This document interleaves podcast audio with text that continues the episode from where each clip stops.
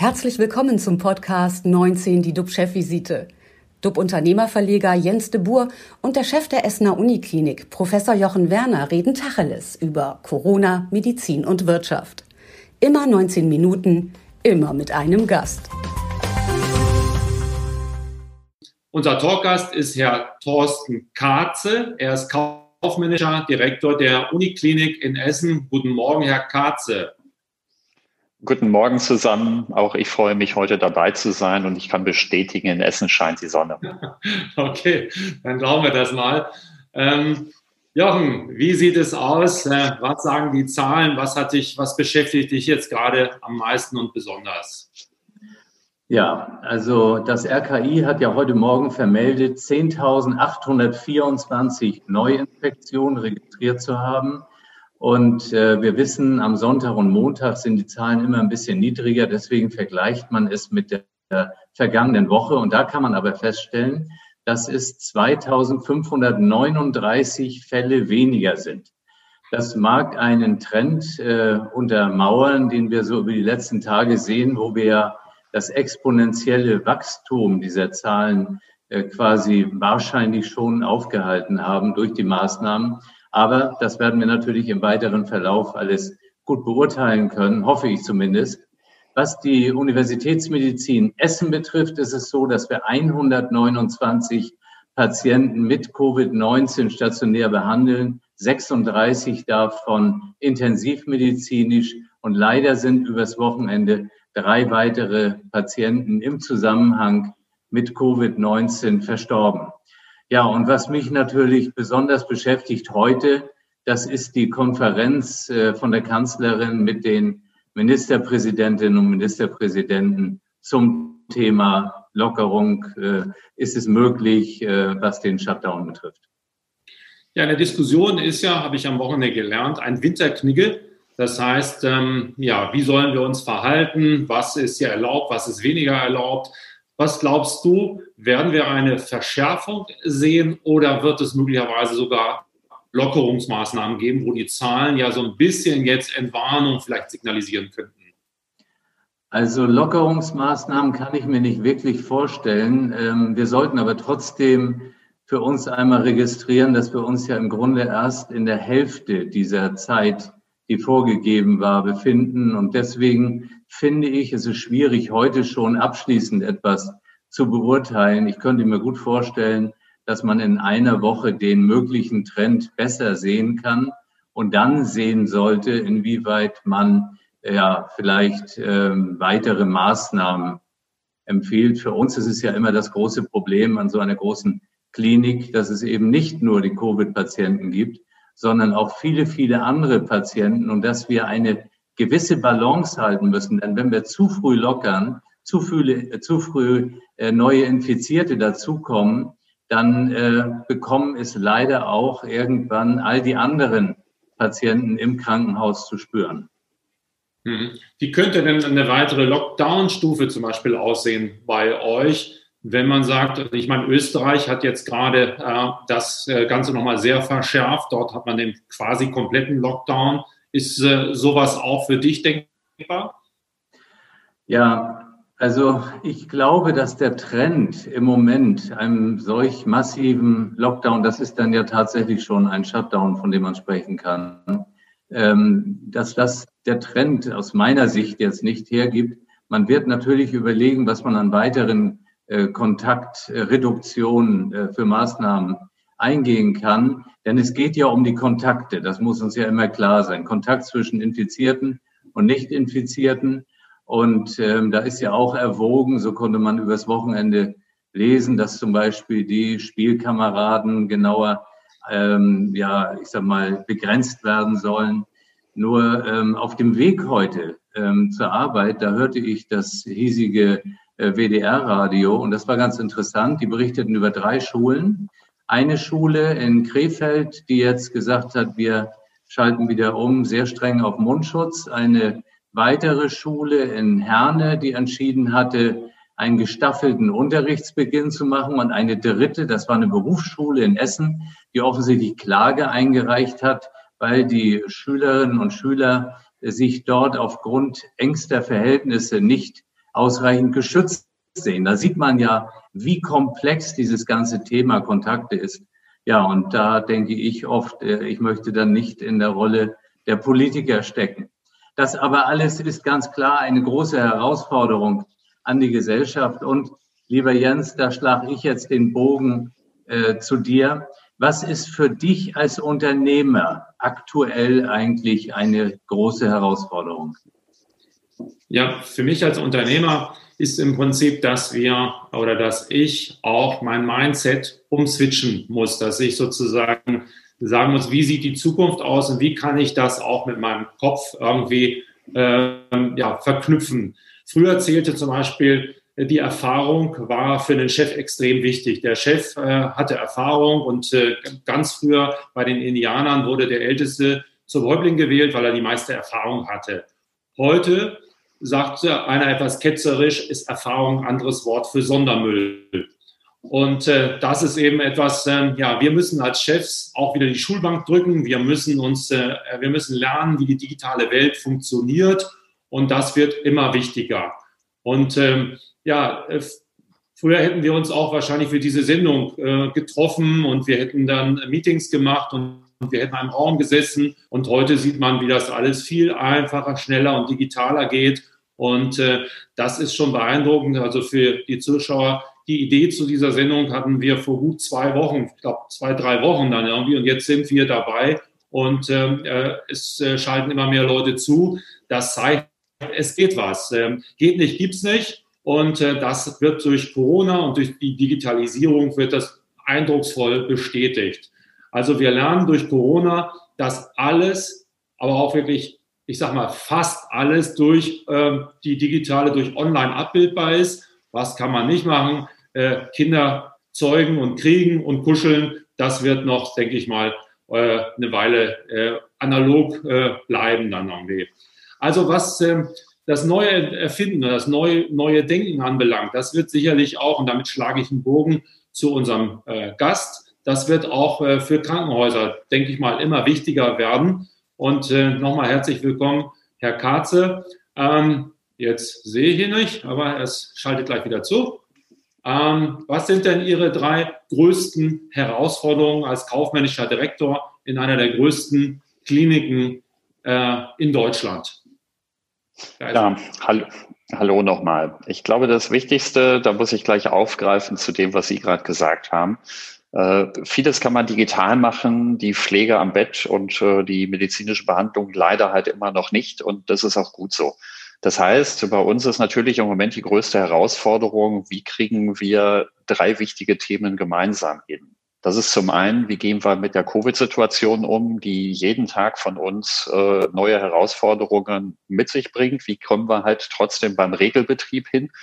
Das heißt, neben der Covid-Versorgung gibt es auch noch die anderen Erkrankungen, die onkologischen bei unserem Standort natürlich extrem, aber auch Schlaganfälle, Herzinfarkt und die anderen Dinge, die genauso akut versorgt werden müssen. Und zum Schluss, naja, all das muss versorgt werden. Und das ist natürlich mit Hauptaufgabe von uns. Was heißt versorgen? Versorgen heißt Sicherheit, äh, Materialbeschaffung, all diese Themen, dass wir halt sehen, dass die Dinge halt auch herangebracht werden, so dass wir in der Versorgung immer halt äh, sowohl die Patienten als auch unsere Beschäftigten äh, ja absichern können, genügend Materialien da sind und es nicht wieder wie im Frühjahr doch an einigen Kliniken, zum Glück nicht bei uns, zu Engpässen kommt und damit zu schwierigen Situationen wie in Frankreich oder in Italien. Also daraus entnehme ich, dass es zurzeit keine Engpässe gibt, dass wir uns keine Sorgen machen müssen. Sie schütteln jetzt mit dem Kopf, also doch nicht ganz. ja, wie, wie, immer, das ist so ähnlich wie mit äh, dem, was Sie gesagt haben. Vor 14 Tagen gab es dieses Format noch nicht und so ähnlich ist es. Äh, es wäre ja nicht seriös, wenn ich jetzt sagen würde, äh, wir sind total sicher in der Versorgung. Als Beispiel könnte man zum Beispiel ein ganz klassisches Beispiel im Moment sehen. Also im relativen alltäglichen Produkt der Einmalhandschuhe, also das, was in äh, gewissen Mengen bei uns jeden Tag verbraucht wird, was Sie halt auch aus dem Haushalt kennen, äh, da gibt es halt Lieferverträge, die gehen alle bis Ende Dezember. Und die Lieferanten haben uns gesagt, so ab April können wir Ihnen dann wieder liefern. Und ja, dadurch gibt es jetzt gerade einen Engpass, weil natürlich alle Welt gerade für Januar bis März einen Bestand sich versucht zu sichern und dadurch die Menge jetzt künstlich verknappt. Und wir alle halt nicht wissen, was passiert jetzt gerade in der Zeit, wo es dann doch äh, vielleicht halt gar nicht unbedingt eine stabile Versorgung gibt. Und da das alle halt wissen, haben wir halt bei äh, diesen Handschuhen zum Beispiel gerade stark steigende Preise und trotzdem halt eine Lücke und äh, ja, natürlich dann auch wieder verbunden mit mehr Lagerhaltung. Äh, und das ist halt nur ein Produkt von vielen. Parallel Testungen, wir haben von der Bundesregierung gehört, äh, ganz viele Tests sind gekauft worden, Antigen-Tests für Altenheime sind gekauft worden, bloß leider sind auch die, wie anfangs halt die Masken, irgendwie halt noch nicht da. Also das heißt, es sind zwar Verträge gesichert worden, aber es sind die Waren noch nicht da. Und somit haben wir bei uns gemeinsam mit Professor Werner und meiner Person abgestimmt, dass wir immer einen hohen Lagervorratsbestand vorhalten. Kann man jetzt wieder sagen, das ist Horten. Wir sehen es anders. Äh, wir sehen es als Versorgungssicherheit und geben diese Bestände ja dann in Notfällen auch an andere Häuser in der Umgebung ab, um dort halt zu äh, sichern. Aber das muss dann halt nachgewiesen sein. Vielleicht so in der Kürze. Versorgungssicherheit, morgen kann es schon wieder anders sein. Geben Sie uns mal sozusagen einen, einen Rahmen oder wie groß ist denn das Ihr Bedarf zum Beispiel an Handschuhen pro Monat? Ja. Ja, wir, wir haben 8.500 Mitarbeitende bei uns. Was würden Sie denn so schätzen, was wir an Mund-Nasenschutz oder an Einmalhandschuhen so im Monat verbrauchen? Was, was denken Sie? Also nehmen wir mal an, vormittags, nachmittags sind zwei, dann mal, mal 30, sind dann irgendwie 60 äh, mal 8000, äh, wir sind da 60 mal 8000, das sind so 300.000 oder sowas. Oder was kommt man da raus? 400.000. Genau. Also äh, eine Million Paar ist der Standardverbrauch an Handschuhen, die wir im Monat haben. Eine Million. Eine Million. Also Paare, das heißt zwei Millionen Stück, weil ja. die werden ja immer in 100er Packungen, äh, 50 Paare oder 100 Stück verkauft. Ja. Ja. So. Okay. Also das ist schon eine Menge und äh, die müssen halt auch irgendwo gelagert werden, nachgebracht werden. Und natürlich ist die Menge genau wie beim Mund-Nasenschutz. Da sind es ungefähr 750.000, die wir im Monat verbrauchen. Das muss halt nachgeliefert werden. Und zusätzlich gibt es natürlich auch die anderen Materialien. Merken Sie denn, dass die Abhängigkeit von China, dass sie abnimmt? Ähm, nee, die Abhängigkeit nimmt nicht ab, sondern China hat sich als Markt stabilisiert. Das heißt, die Produkte und die Liefer, äh, Lieferanten, die Lieferketten stehen wieder. Im Moment haben wir eher Schwierigkeiten, dass wir mit Sorge auf Malaysia gucken, weil der Hauptherstellmarkt für diese Einmalhandschuhe, insbesondere für die Nitril-Einmalhandschuhe, das sind halt welche, die dann staubfrei sind, die halt für Allergiker geeignet sind und eben keine Reaktionen haben, wie früher die Latex-Handschuhe, dass diese Handschuhe vorwiegend aus Malaysia kommen. Und wenn natürlich dieses Land äh, gerade noch Probleme, genauso wie wir halt mit Covid hat und in den Lockdown geht, dann kriegen wir natürlich auch die Materialien von dort nicht mehr, mhm. was den Markt dann nochmal zusätzlich ja, verknappt. Vielleicht nochmal an alle Zuschauer. Ähm, es können auch gerne Fragen gestellt werden. Wir haben dafür eine Chat-Funktion und bislang haben wir sonnige Grüße aus Stuttgart, äh, ist eingebracht worden. Sehr schön, dass die Schwaben auch mal ein bisschen Sonne haben. Perfekt. Aber es gibt auch andere Möglichkeiten. Also äh, nur zu äh, Fragen sind erlaubt. Ähm, meine nächste ist, ähm, ja, wenn hier China und Sie sagen, Asien ist sehr, sehr wichtig, ähm, ist es denn begrüßenswert, dass auch Europa da nachzieht, auch wenn es vielleicht teurer ist? Gucken Sie auch drauf und sagen, Mensch, wir müssen den Standort auch ein bisschen unterstützen und wir kaufen auch mal dort ein, wenn es vielleicht ein Cent teurer ist. Geht das überhaupt oder ist das, ist das blauäugig, was ich erzähle gerade? Naja, wie immer, das kommt darauf an. Äh, ich begrüße es sehr, äh, dass es halt auch Bestrebungen gibt, äh, Materialien hier herzustellen. Aber vielleicht kann man ein berühmtes Beispiel aus Amerika dafür nutzen. Da äh, gibt es einen äh, noch amtierenden äh, Präsidenten, der hat halt Automobilhersteller dazu gebracht, dass diese Beatmungsgeräte produzieren. Würde man jetzt nachfragen, wie viel von diesen Beatmungsgeräten denn tatsächlich in der Langzeitbeatmung eingesetzt werden und tatsächlich am Patienten, würde man so ist zumindest meine Vermutung, eine sehr erschreckende Nachricht bekommen. Sprich, kein einziger mehr produziert und kein einziger mehr äh, hat es geschafft, dieses halt dann tatsächlich dauerhaft an den Markt zu bringen. Bedeutet, man muss die Erfahrung und das, was äh, über lange Jahre halt äh, gerade halt bei diesen Medizintechnikgeräten, die Medizintechnikgerätehersteller halt geschafft haben äh, und an Erfahrung gewonnen haben, nicht ganz so wegturfen, wie Sie es eben so schön gesagt haben. Ich habe mir extra die Begriffe aufgeschrieben. Also da ist Erfahrung noch kein Sondermüll, sondern da ist halt Erfahrung tatsächlich halt noch das, was halt diese Firmen halt auch am Markt äh, bestehen lässt. Aber natürlich gucken wir auch, wo kriegen wir halt andere Materialien hin, was aber auch nicht immer hilft. Wir hatten ein kleines äh, Teil, was wir halt für ein Beatmungsgerät dann immer aus Italien bekamen. Dann ging Italien in den Lockdown und dieses Gerät, also dieses Material kam dann auch aus Italien nicht mehr. Also wir versuchen halt, uns auf mehr Hersteller zu konzentrieren als vorher, achten da auch vermehrt darauf, aus anderen Ländern halt Hersteller zu haben, um halt so ein bisschen das Risiko zu verteilen.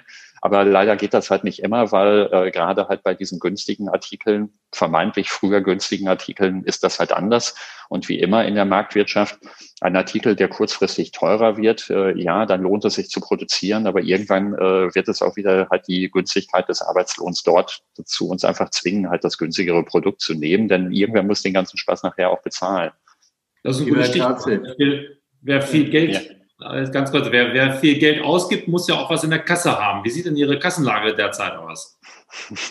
Ja, Kassenlage, so ein typisch haushaltsrechtlicher Begriff. Äh, wir sind ja auch längst in der Doppik angekommen. Aber äh, Kassenlage, das ist natürlich ein Thema. Liquidität zum Glück ist im Moment nicht ganz äh, das Thema durch die verkürzten Zahlungsfristen der Kostenträger, durch die anderen Unterstützungsmaßnahmen ist die Liquidität stabil geblieben. Wir haben natürlich halt das Thema der Rückzahlung dieser Liquidität, weil es ist ja nur eine Beschleunigung kurzfristig und nicht ein dauerhaftes Stabilisieren. Im Ergebnis ist es aber so, dass wir schon damit rechnen, rund 40 Millionen Euro zusätzlichen Verlust äh, aus der Covid-19-Zeit äh, in diesem Jahr mitzunehmen, die uns im Moment keiner refinanziert und 40 Millionen trotz äh, Freihaltepauschale, trotz anderer Dinge. Wesentlich dadurch aber auch, dass wir äh, als äh, Supramaximalversorger ohnehin im DRG-System, also dem System, nachdem man halt die stationären Leistungen abgerechnet bekommt, ja nicht richtig abgebildet sind. Warum? Wir leben in einem Durchschnittssystem und ein Durchschnittssystem hat natürlich nach unten und nach oben immer halt die äh, Schwierigkeiten. Wir behandeln jeden Patienten, der kommt, egal mit welcher Erkrankung. Wir sortieren nicht aus und sagen, das können wir nicht. Und von daher haben wir natürlich ohnehin meistens die Schwererkrankten und die sind im System nicht abgebildet. Bei den mhm. Covid-Sachen haben wir weiterhin ein Unternehmen dabei, das kriegt überhaupt keine Freihaltepauschalen und gar nichts, weil es eine reine ambulante Versorgung macht mit wenigen Patienten, aber halt mit sehr hochpreisigen, weil halt äh, die sogenannte Protonentherapie, ich spreche hier vom Westdeutschen Protonentherapiezentrum, dass dort effektiv gesehen die Behandlung immer fortgeführt werden muss, weil ein Behandlungsabbruch nicht machbar ist und äh, die Therapien trotzdem effektiv nicht mehr möglich sind, weil dieses Zentrum ist äh, international tätig und Patienten aus dem Ausland können genauso wie Reisen halt eben nicht mehr so zureisen, wie es aber erforderlich ist. Vielleicht eine etwas längere Antwort, aber äh, ja, wir kommen da irgendwie durch, aber trotzdem Verluste wird es bei uns auch geben. Lieber Katze, vielleicht eine kurze Antwort noch. Ähm, bei Jens de Boer ist das so, da darf man sich immer alles wünschen und äh, ah. manchmal werden auch Wünsche äh, wahr. Ähm, wenn Sie jetzt, ich sag mal, unbegrenzte Mittel zur Verfügung hätten, was wären so äh, Ihre Wünsche? Was, was würden Sie sagen? Unbegrenzte Mittel. Äh, unbegrenzte Mittel gibt's ja eigentlich gar nicht, weil irgendwo ist das ja äh, als Volkswirt geantwortet, äh, unbegrenzte Mittel geht nicht. Also, äh, aber wenn ich darauf eine Antwort geben würde und sagen würde, ich müsste mir mal einen Tag über Mitteleinsatz und äh, Opportunitäten keine Gedanken machen, dann würde ich mich echt total freuen, wenn wir zwei unseren Weg, äh, Smart Hospital, halt den Einsatz für die Mitarbeitenden, Digitalisierung vorantreiben. Das wäre, glaube ich, eins der Dinge, weil da fehlt immer irgendwie das Geld, was man halt noch zusätzlich bräuchte.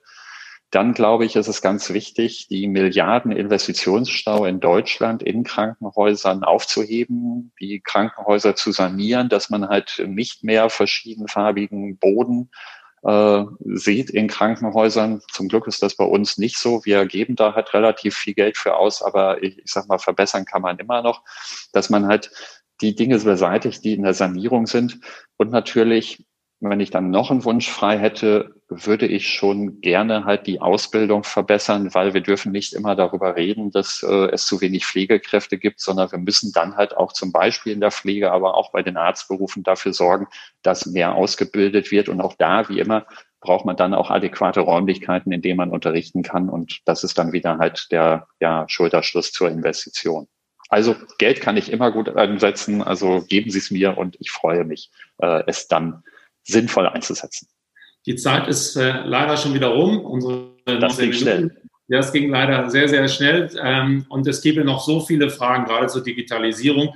Ähm, ich habe ja am Anfang gesagt, äh, halten alle Krankenhäuser durch. Mögen Sie dazu noch einen Satz sagen? Geht es überhaupt, dass Krankenhäuser pleite gehen können oder ist das äh, in Ihrem System anders als in dem normalen wirtschaftlichen System?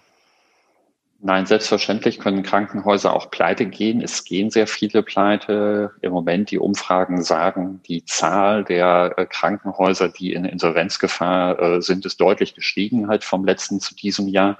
Das bedeutet, äh, da wird es wiederum Veränderungen geben. Wir als natürlich Landesbetrieb haben es da ein wenig besser, dass halt ein Landesbetrieb nicht pleite gehen kann. Aber dennoch, das ist auch keine Sicherheit. Äh, wir haben es gesehen, eine Privatisierung wäre immer möglich. Die ist natürlich hier überhaupt nicht angedacht. Und wir sind stolz darauf, dass wir mit dem Ministerium für Kultur und Wissenschaft eine gute Zusammenarbeit haben und da unterstützt werden, so gut es halt eben mit Haushaltsmitteln geht. Wir mhm. rechnen fest damit, dass ja, in diesem Jahr aber gerade kleinere Krankenhäuser, die noch solitär äh, unterwegs sind, weitere Schwierigkeiten bekommen. Und deswegen sind wir ja auch dabei, in Nordrhein-Westfalen ein neues System der Krankenhausplanung aufzusetzen, was ich sehr unterstütze. Eine Zahl gibt es aber nicht dafür, dass man sagt, x Prozent oder das ist der Unterschied. Also dieses Jahr rechnen rund 40 Prozent der Krankenhäuser in Deutschland mit einem Fehlbetrag. Vielen Dank. Jetzt, ist sie, jetzt sind wir wirklich am Zeitlimit angekommen. Vielen Dank, Herr Thorsten Katze. Äh, alle Sendungen gibt es äh, wie immer auf äh, watz.de und auf dub-magazin.de kann man sich das nochmal anschauen. Morgen haben wir den CDU-Politiker Dirk Bamberger in der Sendung. Das heißt, für Sie klicken Sie rein. Wir freuen uns auf Sie und bleiben Sie gesund. Vielen Dank. Tschüss aus Hamburg. Das war 19 die DUB-Chefvisite als Podcast. Die Videos dazu gibt es auf watz.de und auf dub-magazin.de.